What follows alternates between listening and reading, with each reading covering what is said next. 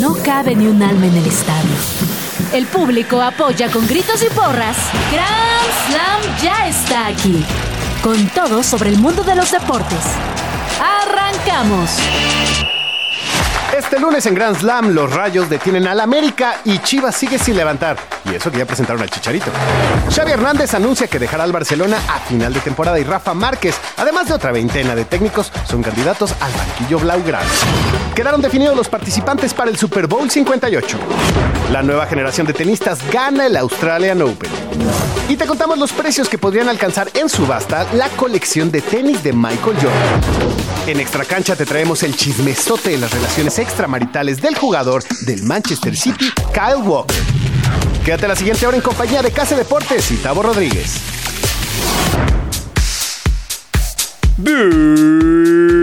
Bienvenidos a Grand Slam en 105.3 de FM Radio Chilango.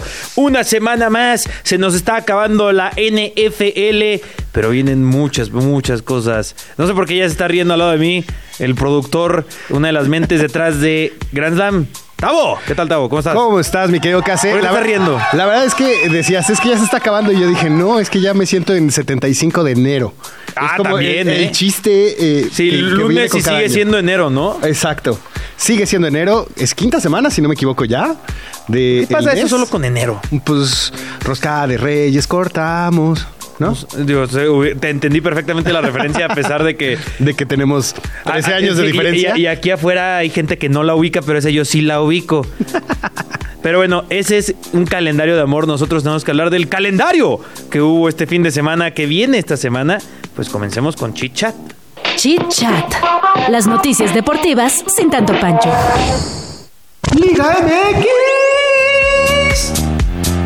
Momento de levantarme el cuello. Aunque yo nunca uso camisetas con cuello, me levanto el cuello.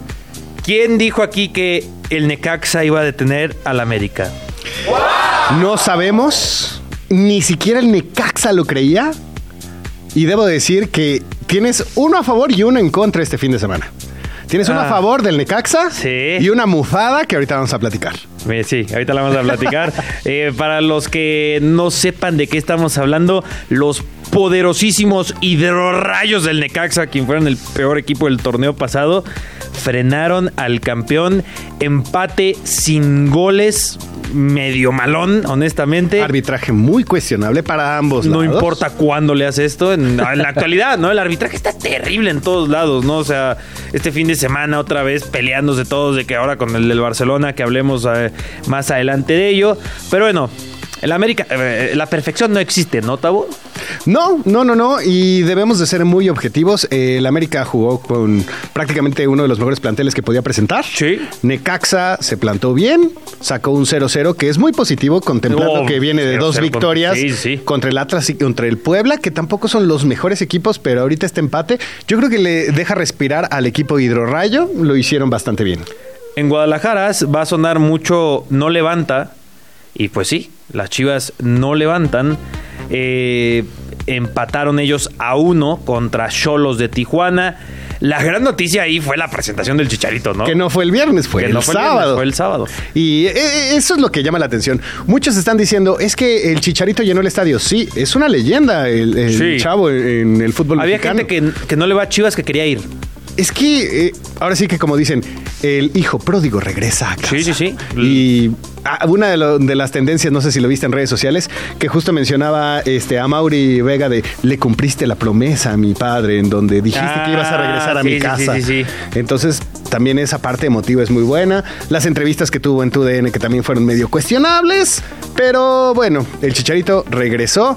No va a regresar a jugar ahorita. Eh, también incluso estaba el clip de eh, Sir Alex Ferguson, la leyenda, eh, en el banquillo del Manchester United, que le daba pues, la felicitación también por Sí, regresar sí. a casa. Y, y se aventó la frase, ¿no? De regresaste al sitio en donde te encontré.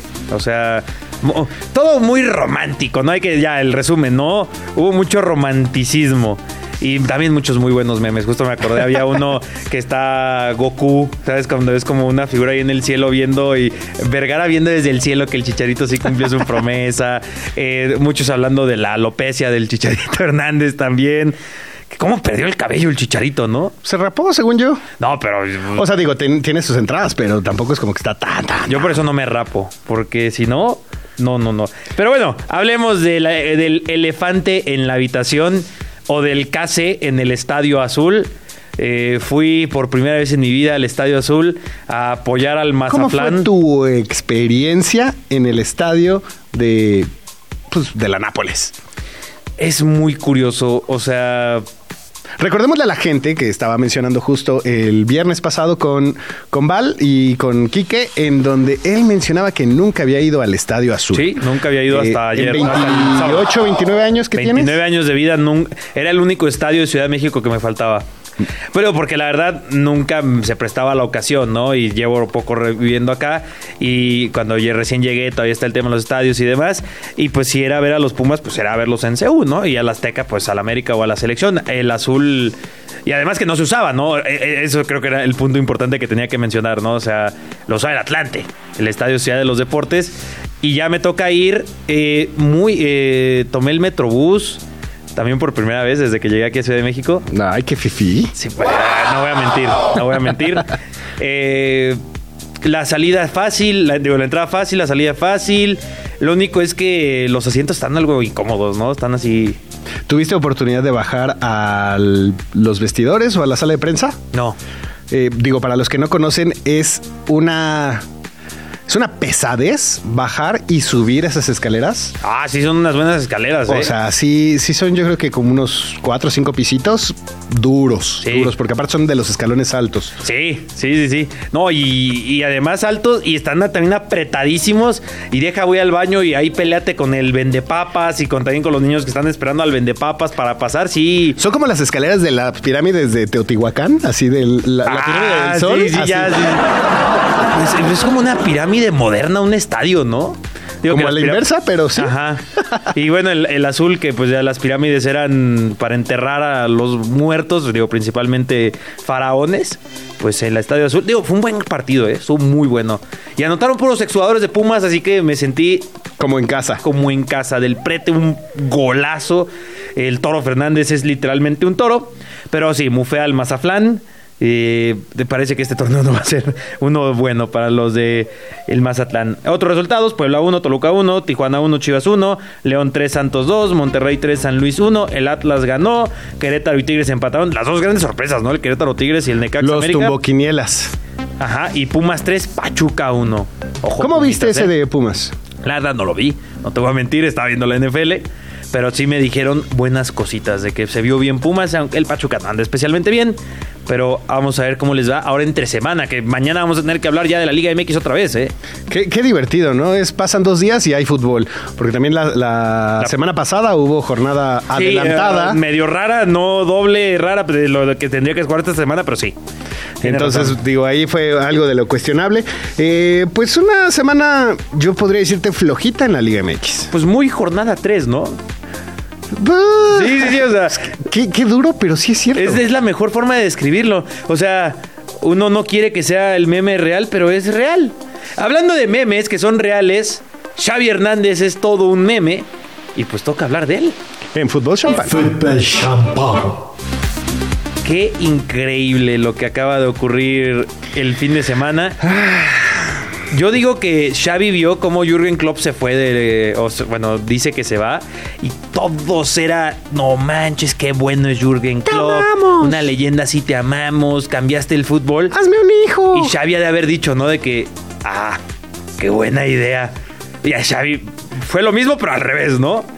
¿Qué- cómo, ¿Cómo ha cambiado la imagen de Xavi ahora que fue entrenador del Barcelona?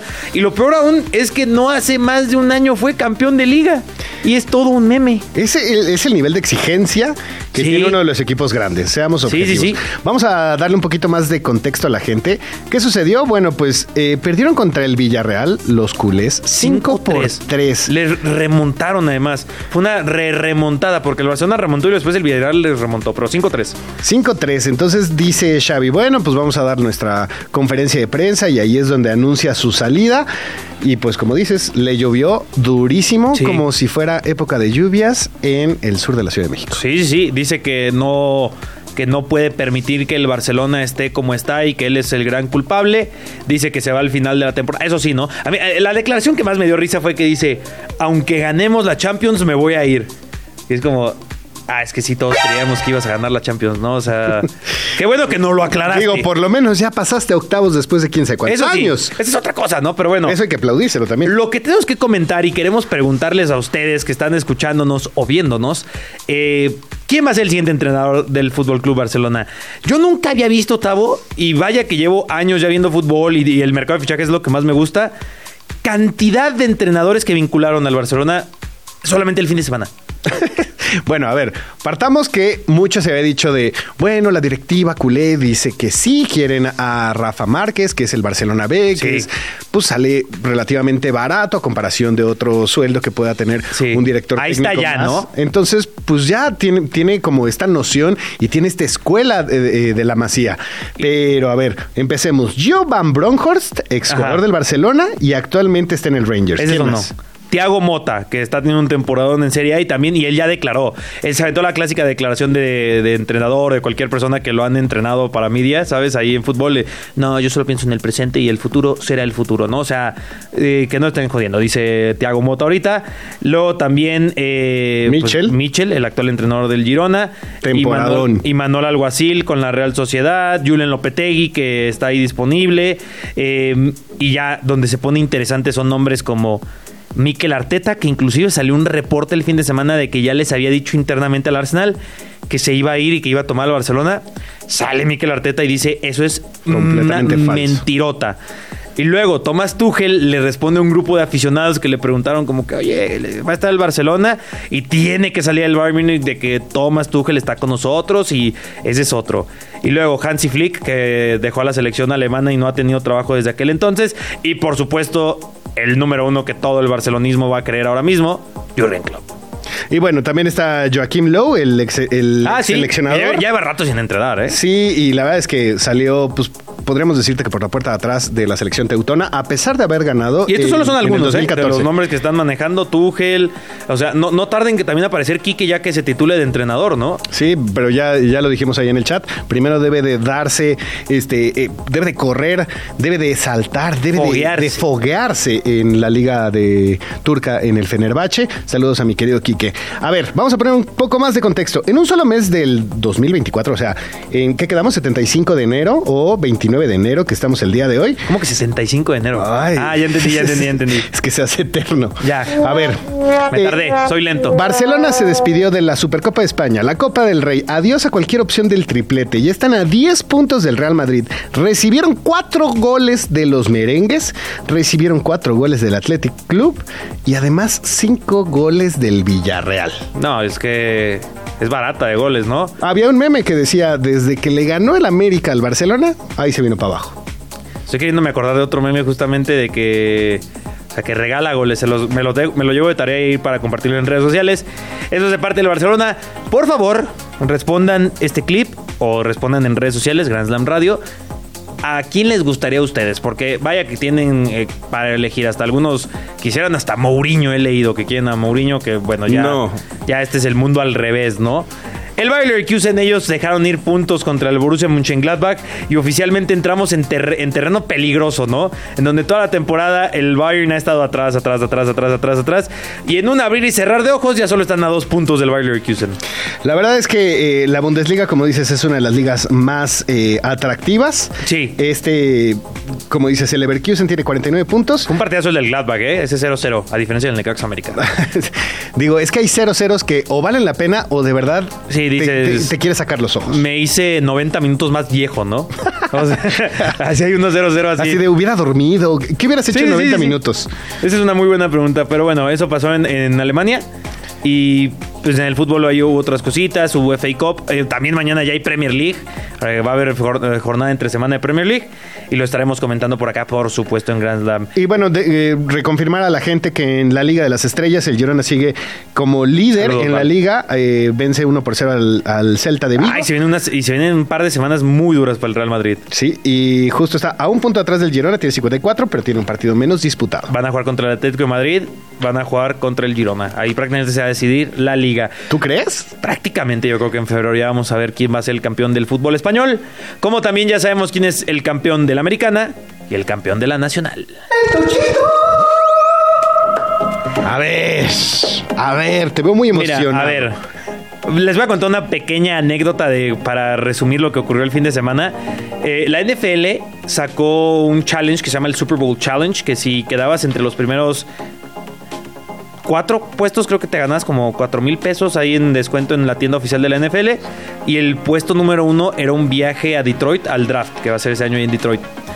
Cuando, cuando los Lions iban 27 a 10, me meto a ver mi Super Bowl Challenge y yo era el 10 de todos los participantes. No sé si es solo México, o sea, estaba en el puesto 10. Porque predije toda la postemporada menos el Cowboys contra Packers. Ahí fue donde. O sea, no, no, no, ahí no. O sea, ahí en el puesto 10 dije, a ver, si gana los Lions, no creo que mucha gente haya puesto Lions le gana 49ers, ¿no? O sea, yo debo, debo ser de los únicos locos que han, han de haber puesto esa predicción y puse, y ya estoy en la clasificación 10. Estuviste a Estuve, media hora. Estuve a, un, Media hora. A, una, a una mitad de que los Lions no pechearan. ¿De qué forma pechearon los Lions? Perden contra los San Francisco 49ers. Del otro lado, Lamar Jackson nos confirma que no está listo para las grandes ligas, que es solo un jugador muy talentoso, pero nunca va a ganar en la era de. Patrick En la era de Patrick Mahomes, en la era de los que vienen, ¿sabes? De Jordan Love, de Burrow. No lo veo ganando nunca. A menos que se vaya a otro equipo o algo así, ¿no? Pero parecía que era el momento, parecía que era el momento de cerrar la historia. Pierden también Baltimore Ravens y además dominados completamente por la defensiva. Fíjate, lo voy a resumir de esta forma. O sea, los Lions perdiendo, perdieron, hicieron... A ver, lo voy a decir otra vez. 3, 2. Los Lions perdieron siendo los Lions, ¿sabes? O sea, se arriesgaron, hicieron jugadas que dices, ¿por qué no patearon aquí? Que después las estadísticas te pones a ver las estadísticas avanzadas y por punto 3% era mejor jugársela como lo hizo Dan Campbell cuando mucha gente es como que, ¿por qué no pateó? Es un tonto. Pero eso es lo que son los Lions. Los Ravens no fueron los Ravens. Se caracterizan por correr, por echar a, a correr a Lamar Jackson y fuera de Lamar Jackson tener a gente como Justice Hill, Gus Edwards. Y fuera de Lamar Jackson, 27 yardas terrestres. O sea, abandonaron completamente al equipo que eran cuando llegaron a estas finales de conferencia.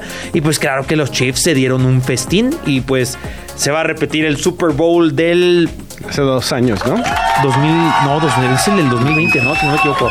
De hace cuatro, sí, cuatro, De sí, cuatro 2020, años, sí, estoy viendo. 2020. Sí, sí, sí. Ah, el- Es que esto es en 2024. eh, es que es lo que ya hemos dicho, ¿no? De que hace dos años, pues 2020, ¿no? Y no, ya es 2024. Qué raro que solo pase con el 2024-2020. Y pues bueno, eso es de la NFL, Tavo. A ver, eh, como tal, los datos duros Mahomes, como dices, realizó un pase de touchdown, 241 yardas de pase Maldita sin sea. intercepción. Yo le metía dos pases de anotación a Mahomes. Bueno, ahí va. Lamar Jackson, bueno, tuvo 272 yardas de pase con una intercepción. Y en el de los 49ers de los Lions, que por cierto, ¿qué, ¿estuvo bien o estuvo mal lo que hizo Eminem en su palco? Para los que no sepan, para los que no sepan, Eminem, eh, Sí, bueno, se empezaron a burlar los aficionados de San Francisco. empezó a rayar madres. Y entonces empezó a, a levantar el dedito. Sí. La Britney señal, como dirían en mi, Eh, en mi mira, generación. Yo creo que en un contexto de guasa, de cotorreo, ¿sabes? De picante, que no llegue a las verdaderas faltas de respeto, yo no le veo mucho daño, ¿no? O sea, ya cuando... es aficionado también, ahí estaba Sí, como claro, aficionado. sí, sí, sí. Yo lo defiendo. Sí, Eminem. bueno, no lo defiendo. Y de toda la vida, ¿eh? No es de que, ay, ahorita le está yendo bien a los Lions, ¿no? Toda la vida le ha ido a los... Es de ahí, justamente, véanse 8 Mile. Me sorprendió, me sorprendió ver a, a Eminem porque justo en 8 Mile, cuando estaba nominado como mejor música en los Óscares, estaba dormido en su casa porque dijo, ah, creo que sí gané como mejor música. Pero eso sí, en el partido de Detroit Lions, ahí estaba puesto Oye. y puestísimo. Y la conversación rápida que podemos tener, que eso también podría estar en redes sociales. Juan, atención. La pregunta que muchos están haciendo, porque las estadísticas que estaba mostrando antes de comenzar, acaba de igualar a Peyton Manning en victoria, en- o sea, el récord literalmente en postemporada, a sus 28 años y tiene, después de seis temporadas, ya prácticamente los mismos logros que Tom Brady. Un Super Bowl menos, si no me equivoco, de los datos que estábamos viendo antes de entrar al aire. Y de ahí más prácticamente pero el mismo pues lo puede récord. ganar este año. 28 años. Está en ritmo de convertirse en el siguiente GOAT, Patrick Mahomes, el siguiente mejor coreback en la historia. Seis finales de conferencia consecutivas, cuatro participaciones en Super Bowl en los últimos cinco años y ya tiene dos anillos. 28 años. Y, y el tercero, si a mí me apuras, todavía tengo que cocinar esa predicción. Pero creo que ya está cantado el tercero, ¿eh? ¿Qué es lo que más está cantado? El Australia Open y todas las finales. Hablemos de... Tenis, el deporte blanco. Ah, qué buena estuvo la final del Australian Open. Qué buen domingo, ¿eh? Fue un gran domingo, honestamente. Eh, para los que no se enteraron, ahí les va. Yannick Sinner, tenista italiano de 22 años, sembrado número 4 del ranking ATP, remontó dos sets y ganó su primer Grand Slam. Es el primer italiano que gana el Australian Open. Son apenas 28 años y tenemos a un nuevo campeón de Grand Slam. Hasta salió el Papa Francisco para felicitar al señor Claro. bueno, al joven italiano Sí, por haberlo un chavito, conseguido. un chavito. O sea, ah, justo tenemos un chat en donde estamos organizando todos los programas y hoy a las 7 de la mañana justo estábamos diciendo qué es lo que va a pasar con este relevo generacional. Ese es el clip. Ese totalmente es el clip para que la gente participe. Para mí, eh, eh, la victoria de Yannick Sinner es el claro momento en, donde creo que ya lo podemos decir, porque esto se dice mucho en todos los deportes, ¿no? Tavo es el clásico y pasa en la vida, pero creo que es el momento claro en el que ya hay un recambio generacional en el tenis y creo que a partir de este, este triunfo Yannick Sinner nos dolerá a muchos, pero Federer ya se retiró, o sea, comenzando por ahí. Y Nadal cada vez está más lastimado y pues ya tiene su edad. Y Novak Djokovic también está entrando a eso. Y yo creo que cada vez vamos a ver menos a Novak Djokovic y vamos a ver más a Yannick Sinner, a Carlitos Alcaraz, a Holger Run, a Casper Ruud y a ut- otros nombres que vayan saliendo. Y creo que, repito, Medvedev todavía lo ves ahí medio peleando. Medvedev es como el punto medio de la generación de la que de, De- esta ¿no? Y tal. transición. y esta, ¿no? O sea, sí, es esa generación que pues no, no le toca hacer el recambio generacional y esa generación que no tuvo el suficiente talento como para estar disputándose el tú a tú a Novak Djokovic y a Rafael Nadal, ¿no? Que no, digo, no es, no, o sea, no, no tener el talento, no digo que no sea talentoso, o sea, estamos hablando de lo máximo, ¿no? Del- del- del- Estamos hablando del mejor tenis. Eh, Recordemos Sí, sí. que el Australian Open es Y el primer Grand Slam de este año. Y en muchas veces Medvedev sí lo logró. O sea, también campeón de, de New York del US Open. Yannick Sinner como tal ganó en cinco sets. Eh, Y una tres- remontada locura, 3-6, eh. 3-6, 6-4, 6-4 y 6-3. Fue un auténtico partidazo. Repito, estamos ante una era muy emocionante del tenis lo que viene. En la rama femenil, Arina Zabalenka, con sus 25 años, ganó de forma consecutiva el Australian Open. Lo que por ahí decía, mm, creo que fue Val, que en, en femenil sí está como más volátil el asunto. Y es toda una noticia que alguien repita de forma consecutiva Grand Slam, digo, fuera de Iga Swiatek, pues ahora lo hace Arina Zabalenka. Y también hay, hay que mencionar este pues, pequeño recambio en donde también ya dejamos afuera a las Williams, a la Sharapova, a Sí. Bosniaki. Sí, sí, sí. O sea, ahí es donde Sí, está eh, eh, el futuro. En, en- en femenil creo que es más difícil de encontrar así como.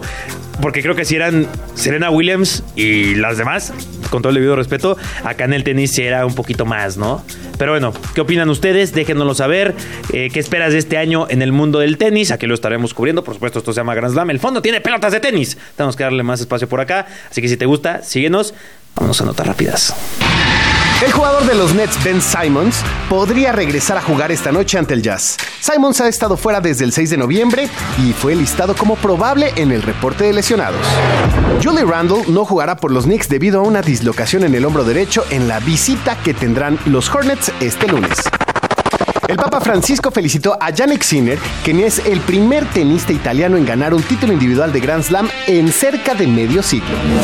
El exportero español del United David De Gea atrae el interés de varios clubes en Europa y la Liga Árabe, incluido el Al-Shabaab.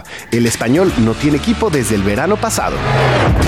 La raqueta con la que Rafael Nadal ganó el punto del título a Roger Federer en el Roland Garros de 2007 fue vendida por más de 118 mil dólares en una subasta este lunes. El Masters de París aumentará su capacidad de 17 mil a 23 mil espectadores con el cambio de sede del próximo año a la París La Défense Arena.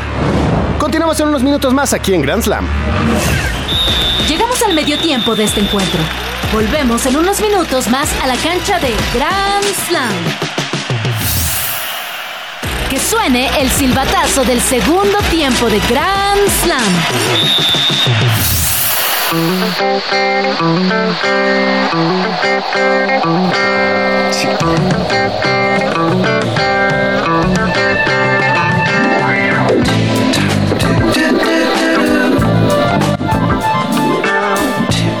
Estamos de vuelta en Grand Slam, 5.28 de la tarde, 29 de enero, completamente en vivo, o como diría Case, grabado en vivo. Vámonos con el Basura Grabado Deportiva. Vámonos con el Basura Deportiva. Vamos a platicar del Dynasty Collection. Digo, la verdad es que esta información está muy interesante. ¿Ah, sí? Michael, Jordan, Michael Jordan, es que estamos platicando ahorita en el corte de Michael Jackson, ya, eh, ya estaba Sí, confundiendo sí. ideas. Sí, eh, entiendan el error. Vamos a escucharla. Basura deportiva. Info que no te sirve, pero podrás presumir a todos. Chapatitos. Michael Jordan es para muchos el mejor basquetbolista de todos los tiempos y sin duda es uno de los mejores deportistas que ha pisado el planeta. We got the real jam going down. Welcome to the Space Jam. Por lo mismo, es normal que objetos relacionados con él se vendan en cantidades estratosféricas, que solo los que jamás han puesto agua al shampoo al final de la quincena pueden pagar. Hoy les presento la llamada The Dynasty Collection, una mítica colección de tenis Championship Air Jordan que se espera alcance la increíble cantidad de 10 millones de dólares en subasta. Sí, algo como 175 millones de pesos. Yo no los gano diario. The Dynasty Collection consta de los seis tenis que Jordan usó en los juegos decisivos de cada campeonato de la NBA que se llevó a casa. Es decir, los Air Jordan 6 de 1991, los 7 de 1992, los 8 de 1993, los 11 de 1996, los 12 de 1997 y los Air Jordan 14 de 1998. Aquí hay que aclarar que no se trata de ambos tenis, sino de uno de cada par que utilizó en los partidos mencionados. Los tenis que conforman esta maravillosa colección fueron entregados por el mismísimo Jordan al ex ejecutivo de Relaciones Públicas de los Chicago Bulls, Tim Hallam. Posteriormente, Hallam los vendió a un coleccionista privado, quien a su vez contrató a la casa Sotheby's para llevar a cabo la próxima subasta. Michael Jordan ganó todo lo que se le puso en el camino, como seis anillos de la NBA, seis MVP de la temporada, seis MVP de las finales, entre muchas otras condecoraciones, por lo que de alguna forma es comprensible que objetos tan preciados como los tenis que usó cuando obtuvo cada uno de sus campeonatos alcancen cifras tan altas en subasta. Desde Sotheby's explicaron que se trata de la colección de zapatillas Air Jordan más valiosa y significativa jamás lanzada al mercado. El jefe de coleccionables modernos, Graham Wachter, explicó que Dynasty Collection es la Mona Lisa de las comunidades del coleccionismo de tenis y recuerdos deportivos. Listo, esta información quizá no sume mucho en tu vida, pero acéptalo, te ayudará para dártelas de experto. Yo soy Olga Irata y esta información la escuchaste a través de Grand Slam en Radio Chilango. Creo que ni las zapatillas de la Cenicienta son tan cotizadas. Yo creo ni que. porque son cristal Yo creo que ni una carta de Charizard de edición sabrá Dios qué, digo, no sé, de cartas de Pokémon. Qué locura esto de... Eso no- nos lleva a las clásicas conversaciones de amigos de, a ver, escenario loco, ¿no? Tienes 175 millones de pesos en el bolsillo. Ahí los traes y en puros billetes de 20 pesos. Pero ahí traes 175 millones de pesos. ¿Tú te compras esas zapatillas? Digo, te- O sea, debería... tienes un montón de dinero. debe- ¿no? O sea, sí, o sea, debería tener... Te sobra, te sobra. Sí, o sea, porque digo, para dimensionar, para que toda la gente sepa con estos 175 millones de pesos, podrías comprarte 35 casas de 5 millones de pesos. Que no es una casa fea, ¿eh? No es una casa fea, o es un departamento en una zona mediana en donde puedes ganar una renta de 25 mil pesos. O parte esas 35 casas y súbele a 10 millones de pesos y ya es una casa más interesante, ¿no? Sí, digo, ¿qué no harías con 175 millones de pesos? Sí, exactamente. Difícilmente los compraría yo. Aunque tuviera el dinero. A mí, a mí, fíjate, a mí me gustan mucho los tenis, pero el, el coleccionar tenis a mí me parece extraño porque los tenis son para darles en su madre, ¿no? O sea, son literalmente estarlos pisando. está- Eso es como eh, quizás la única prenda que está diseñada literalmente pues para los madrazos, ¿no? O sea, ¿Les ponen desodorante a estos, este, Ay. o lo aromatizante? hay, hay- hay algunos tenis que los tienen en vitrinas. O sea, y es que es a lo que voy. No te los pones, ¿sabes? O sea, entiendo y lo estoy viendo desde el punto de vista de que no es un mundo del que soy parte. Ahora mismo me han de estar diciendo los que coleccionan tenis, ¿no? Que tienen ahí los tenis que usó el Bofo contra Boca Juniors o algo así, ¿no? De que. Cuando me escupió Benítez. Sí. No, ¿cómo se nota que eres un, un ignorante? Pues sí, sí soy un ignorante de este tema. Y yo tampoco, yo no los pagaría. Yo, yo, yo la conclusión es, así los tuviera, prefiero las 35 casas. No, o sea, digo, yo también quisiera 35 casas y repartirle para toda la familia. Recordemos que Jordan como tal, pues se destacó al crear, junto con Nike, esta No. eh, marca de Air, que por cierto, ya lo tuvimos aquí en las recomendaciones que hemos estado teniendo en Grand Slam junto con Val, en donde vean la película de Air, que es donde viene como tal, que es muy buena con Ben Affleck, Matt Damon, en donde se platica de cómo llegan a este acuerdo tanto Nike como Michael Jordan para crear su marca y por qué se inclina cuando Nike pues prácticamente no hacía de... eh, pues no destacaba Sí, sí. en el básquetbol. No, no, no, no. Era más Converse.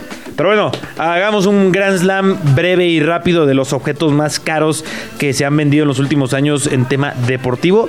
En 12.6 millones de dólares, una tarjeta de béisbol de Mickey Mantle de 1952. No Mickey Mouse, Mickey No, Mantle. Mickey Mantle. Ni de Charizard, Ajá. Mickey Mantle. Hay que investigar cuál es la carta de Pokémon más cara. Pero bueno, Ahorita le 10.1 millones de dólares, una camiseta de Jordan. Mira, la camiseta esa sí la compraría. Esa sí vale la pena, creo que luce La más que unos tenis. Sí, la camiseta sí la compraría. Y luego 9.3 millones de dólares por la camiseta de la mano de Dios de Maradona. Ya, yo creo que por esos 9.3 millones de dólares mejor pues, le hubieran mochado la mano, ¿no? No le des ideas a los argentinos. Saludos Eh, al compayito, por cierto. Sí, sí, sí. Y 7.8 millones de dólares por una colección de camisetas de Lionel Messi de la Copa del Mundo del 2022. ¿Cuánto? eh, ¿Cómo quedamos la, la tarjeta más cara? Es que ¿De nos- Pokémon? es Pikachu Illustrator de 1998. ¿Y en ¿Cuánto vale? está? 1.2 Ah, millones de 1.2 dólares. millones. Ah, O sea, es una lana, pero... Estamos hablando de 20 millones de pesos Le faltan aproximadamente. 6 millones para esta última que dimos, de la de Lionel Messi. sí, por supuesto.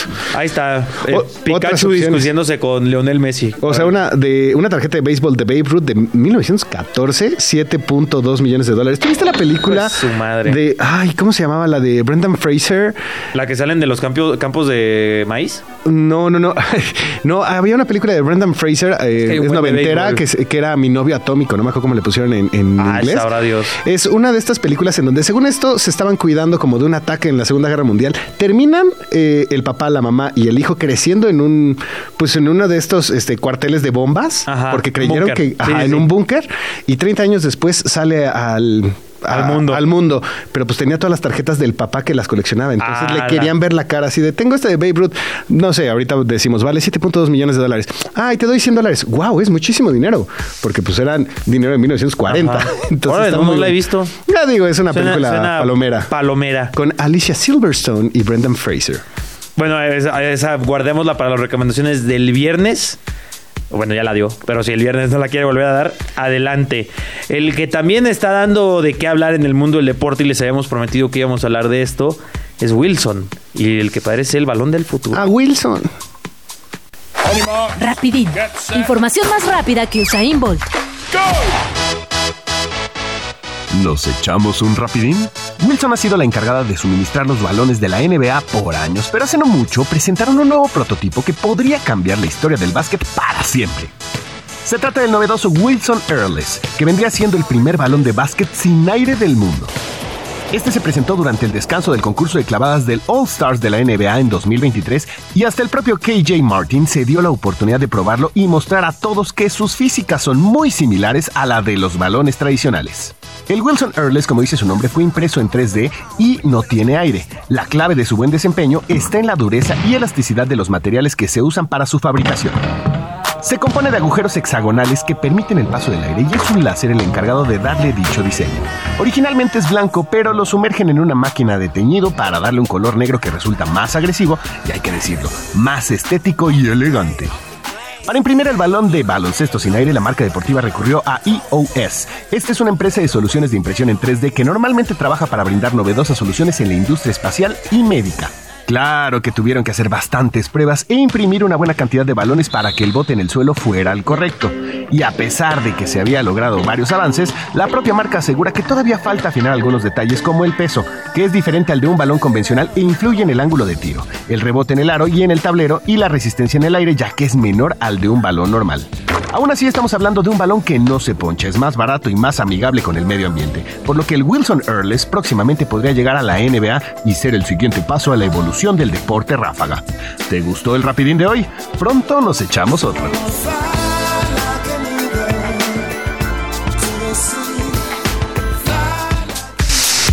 Ya habíamos hablado de esto, Tavo. El deporte en los siguientes cinco años va a ser muy, muy, muy, muy diferente. Pero este podría ser uno de los cambios más radicales, ¿no? O sea, balones sin aire. Eso suena bastante chistoso, pero es real. O sea, de hecho, si se meten al buscador de Google y ponen airless, o sea, sin aire Wilson, ahí van a encontrar un chorro de notas. Es algo interesante porque no se poncha, no hay que inflarlo, es más barato y también ahorita que estamos teniendo pues esta tendencia de ecología, pues obviamente es muy Sí, ecológico. yo, yo en su momento, lo que más le importa al, al basquetbolista, al aficionado, es que yo creo que nadie te va a poner un pero si replicas lo que hace el balón convencional, ¿no? Y recuerdo muy bien que hicieron un video en el que la prueba número uno es la del bote, ¿no? Que literalmente los dejas caer de la misma altura y, y a ver cuál, cuál bota más. El de la NBA actualmente sigue votando más, el Airless vota menos. Y muchos en los comentarios, me acuerdo muy bien que decían en el video de que que horrible, no sirve eso, ¿no? Y un comentario que era el de más likes es que dice, sí leo a muchos de ustedes muy asustados por este cambio y claramente vota menos, pero eso tú sabes que se trabaja, se afina y dice, y vean el bote, es mínimo, o sea, es sí vota menos, pero no es así como de que lanzas el airless y no vota, ¿no? O sea, muy poco menos que la... Y, y dices, ese muy poco... Se va a es perfeccionar. uno o dos años de desarrollo y ya vota igual, ¿sabes? O sea, no tengo ni la menor duda de ello. Hay una canción de Maná que me recuerda justo a esta Airless que dice, como quisiera poder vivir sin aire. Gracias al señor Havok y sus buenas ideas. En lugar de ocupar cuero, ocupa este material sintético que está hecho por una impresora de 3D. Y creo que también una de estas cosas que estabas mencionando y ya poniéndonos en este plan serio es este, esta diferencia que hay en el bote. Incluso ha sido cuestionado en otros deportes. ¿Qué pasó con el balón Jambulani, el que se ocupó para el Mundial del 2010? Fue el balón más cuestionado porque venía pegado, porque tenía más efecto, porque los porteros no sabían hacia dónde iba, pero era un balón oficial en una Copa del Mundo que no tuvo pues la calidad necesaria como tal y que ahorita digo se ha ido perfeccionando, ya, ya pasaron más de tres mundiales, pero ahorita con el, eh, el Airless de Wilson yo creo que como decimos, en unos dos, tres años podría entregar un producto que la NBA voltea a ver y diga, vámonos con esto. Sí, sí, yo no lo veo nada descabellado. Y, y ya habíamos dicho además por acá, no solo la NBA, ¿no? O sea, cuando esa tecnología ya la esté usando alguien y vean que es más barato, que es más ecológico, pues todas van a decir, ah, caray. Y ya no se poncha. Digo, no sé qué, qué, qué tan buena o qué tan mala fue tu infancia, pero a mí se me ponchaban los balones jugando fútbol en el parque de mi casa. El clásico balón hecho huevo también, ¿no? O sea, que ya se huevió este balón. Y era el que, pues ya vuélenlo, ¿no? Me acuerdo que yo tenía un balón bien chido que me lo hicieron huevo y, me- y clásico de que tú traías el balón nuevo y los güeyes más grandes que tú, a ver, sácate el balón, se ponían a jugar sin ti y lo desmadraron. y yo, ay, mi balón nuevo. Y era, era, ¿sabes cuál era? El de, ¿te acuerdas? El de el Total 90, pero los primeros Total 90. Sí, por supuesto. Igual de la palomita. A mí me Y- tocó. y otro me lo volaron. A mí me tocó un Cuestra de los del 94. ¡Hala! Imagínate. Atrás. Sí, no, creo que tú todavía no nacías. Ajá. Literal un año antes de que naciera. Sí, sí, sí. Ese, ese era eh, uno de los balones. Recordemos que también la NBA como tal está ocupando ya estos balones de Wilson, no los de sin aire, sino Ajá. los balones anaranjados. Sí. Y esto lo hace desde el 2021 porque antes estaba Spalding, que era el, Spalding. el patrocinador, pues podemos decir, oficial de la NBA de balones. Y a Wilson se la quitó. Hay mucha gente, muchos aficionados de la NBA que prefieren los Spalding. Que Wilson no les ha gustado, no les convence. Yo ahí la verdad digo, me gusta mucho el baloncesto y creo que estoy por encima del promedio de conocimiento de NBA, pero ahí sí no entiendo cuál es la gran diferencia entre uno y otro. Digo, para que tengan los datos duros aquí en Grand Slam, tenemos que cada uno de los balones Hashtag datos. tiene 75 centímetros de circunferencia inflados a una presión de 7.5 a 8.5 de libras por pulgada cuadrada y deben de pesar 624 gramos. Está pesado, ¿no? Ya que te vamos a pensar. Digo, eh, sí. Digo, no es el balón que pateamos eh, en el fútbol. No es una pelota de Grand Slam. Ajá.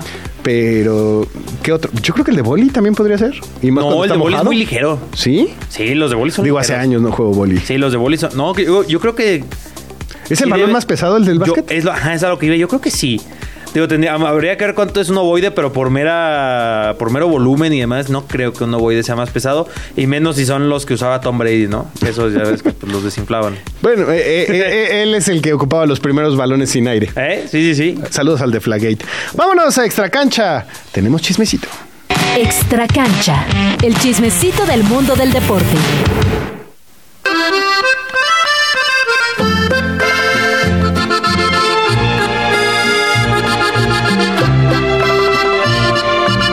Lloro, nomás me acuerdo. ¿Sabe- ¿Sabes de cuál yo me acuerdo? Y, mira, y vaya que no soy reggaetonero, pero la de. La de su marido, ella y yo. Alguien ahí en. Ah, caray.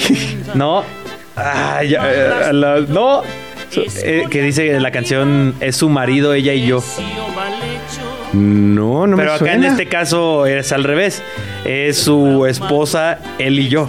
Con el drama que tenemos con Kyle Walker.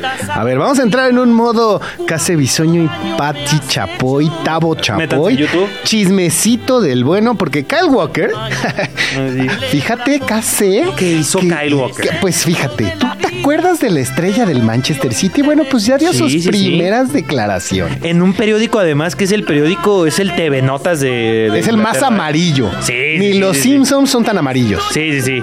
Y para mí que es una de las peores cosas de toda esta situación. O sea, disculparte en el desón, en serio, Kyle Walker. Pero bueno, ¿por qué se disculpó Kyle Walker? A ver, el capitán del Manchester City terminó como tal la extensa relación que tenía con su esposa, que es Annie Kilner, hace varias semanas. Pero el nombre empezó a sonar fuerte en los medios de comunicación cuando se conocieron los detalles, cuando pues ya Sí, se de enteraron del final. ¿De por qué? O sea, y es que el defensor fue padre de una niña con su amante, Lauren Ajá. Goodman. Una- no que- una, que es una. dos veces. Bien, ajá, viene en camino la segunda. Eh, esta Lau- Lauren Goodman es una estrella de reality de allá en Inglaterra. Y con su esposa, él tenía, creo que tres hijos esperando el cuarto. Híjole, tanto, tanto no me sé del chisme. Se- se- mira, según yo va por ahí, tres hijos esperando el cuarto. Y todavía ya después de que salió todo esto, salió una, una otra versión de que no es una doble vida, sino una triple vida, que también al amante la engañaba. O sea, ya esto ya ni siquiera Big Brother, este, ni estos realities que hay en Netflix de este, ay, ¿cómo- ¿cómo se llaman? Este, Acapulco- Amor a ciegas. Acapulco Shore. Ah, Ándale, Acapulco Shore ni siquiera tiene tanto dramatismo y además tiene que ver con el fútbol. Y ese, es, ese es el motivo por el cual estamos Sí, sí, sí, y platicándolo. porque sale el reporte. En verano yo recuerdo muy bien que Kyle Walker estaba siendo vinculado al Bayern Múnich. Y decía, qué raro. Pero bueno, y al final hoy... estaba huyendo. El Bayern Múnich termina fichando un lateral por derecha, Sasha Boy. Pero justo en esta, en esta disculpa dice, yo quería huir de Inglaterra porque ya sabía que, número uno, mi vida personal iba a ser un caos, ¿no? En cuanto, o sea, mi mujer ya estaba... Como dicen tristemente, se le juntó la chamba. Se le juntó la chamba. Los medios de comunicación en Inglaterra son populares en todos lados. La prensa... Si no respetan ni la corona, Sí, sí, la, ¿tú la- que van a sí, respetar la- a un jugador. la prensa, ¿cómo se llama esta prensa? O sea, de los chismes. Sensacionalista. Sí, la prensa sen- sensacionalista. La prensa rosa, le dicen. Ándale, la prensa rosa es muy dura en Inglaterra. Y es de que, oye, soy el capitán del Manchester City, jugador clave de la selección de Inglaterra. Y, y pues sí, sí, es una cochinada la que hizo, ¿no? Hay que decir las cosas como son. Porque ya engañar a tu mujer, tener una familia. Luego tienes otra familia sin que las familias lo sepan. Que, que por cierto, parte del chisme es que la amante contacta a la esposa con la segunda hija porque ya le dice que, oye, a ver, tengo yo una familia con él. Creo que sí, ya toca que te enteres, ¿no? De- eh, Sororidad le dicen. No, digo, no sé qué tanta sororidad hay ahí después. de bueno, ya es así como, bueno, a ver. medio sororidad, ¿no? O sea, Vamos a poner un casi poquito- sororidad. Exacto. Vamos a poner un poquito más de contexto. Kylie relató cómo fue el momento cuando se enteró que iba a ser padre de su primer hijo con Lauren, o sea, que era la amante. Según él, la conoció desde los 20 años y aunque siempre dijo que no había nada entre ellos, en abril de ese año dio luz a su primer hijo. O sea, es, no, no pasa nada. Y ese año ya estaba siendo El clásico, la amiga con la que te dice que no te preocupes. Y pues sí, preocúpate. Bueno, después de enterarse de esto, Walker llamó a Annie para advertirle antes de que se enterara por los medios. En aquel momento le dijo que tenía que confesar que había tenido una relación extramatrimonial y que pues había resultado en el embarazo. Pero ya al tener un segundo hijo, una segunda familia, ya ni siquiera puedes decir, ah, pues voy por unos cigarros. O sea, ya con qué descaro le dices a tu esposa, oye, ¿cómo, ¿qué Oye. es lo que le tendrías que decir a tu esposa para irte a visitar a la otra familia? Exactamente. Me voy de viaje, no, porque pues él es, es una celebridad. Sí, sí, sí, Scout Walker. Juega todos los fines de semana. A veces Lo entre puedes semana. ver en la tele, trabajando.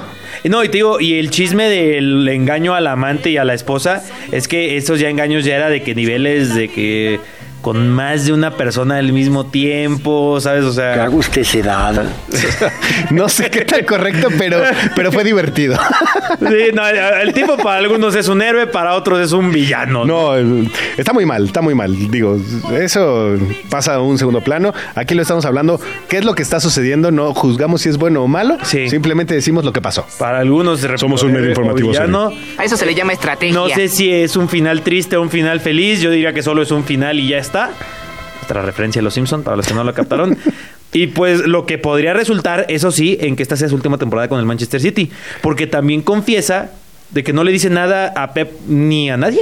Del Manchester, digo, a lo mejor alguno que otro amigo. Pero que Pep no iba enterado. Y quieras o no, este es el tipo de cosas que Pep es muy minucioso. De que, a ver, este güey trae una, una feria en su vida personal. ¿Cómo me va a rendir Claro, profesionalmente? claro que va a haber defectos en, en el campo, por supuesto.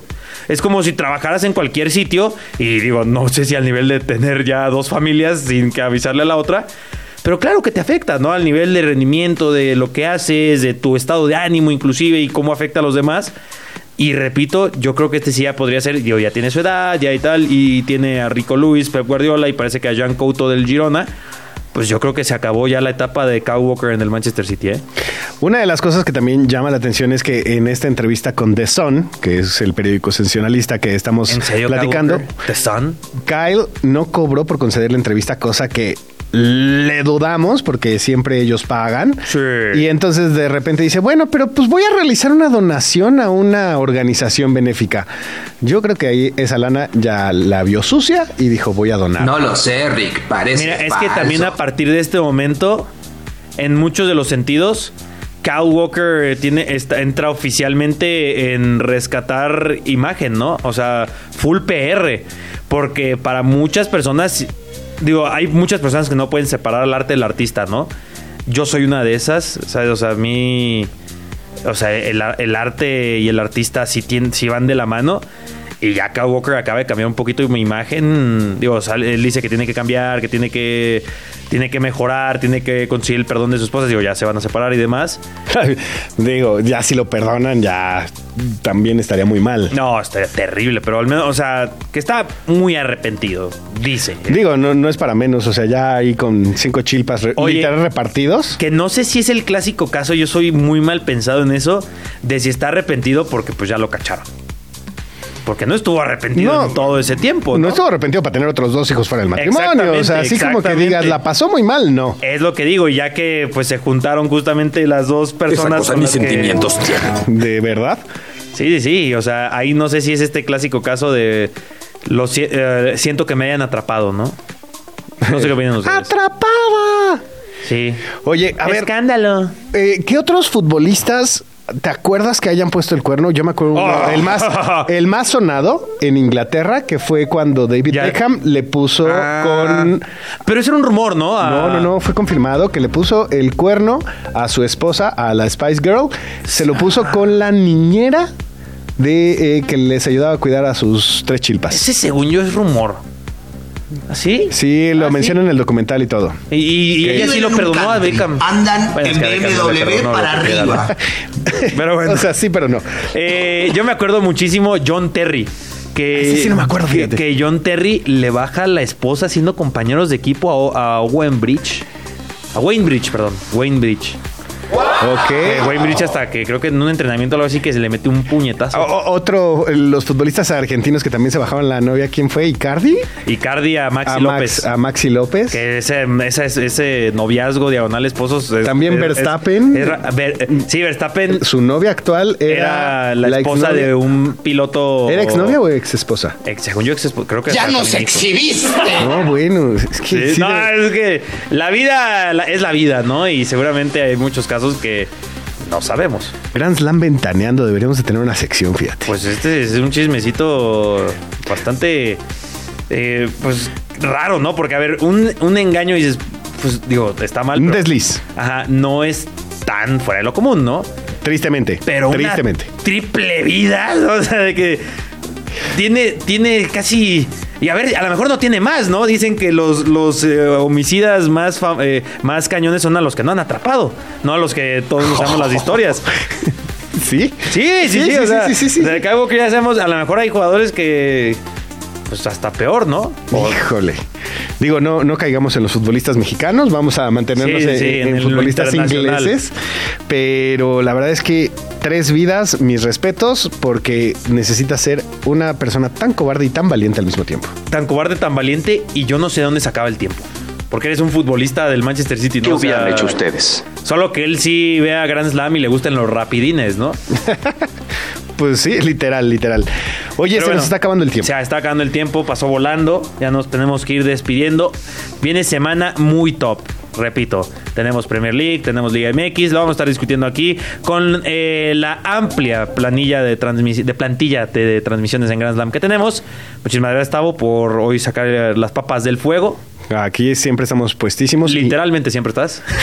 Así que muchas gracias, Tavo. Y muchas gracias a ti que nos escuchaste en 105.3 de FM, también en radio.chelao.com, o si nos viste en alguno de los clips, nos viste en YouTube o en las plataformas de podcast que tú prefieras. Carlos Reynoso, Tavo Rodríguez. ¡Nos vemos!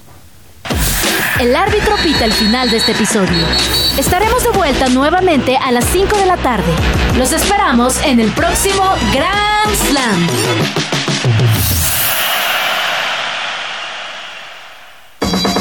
Radio Chilán, Radio Chilán, 105.3 FM. La radio que... Viene, viene.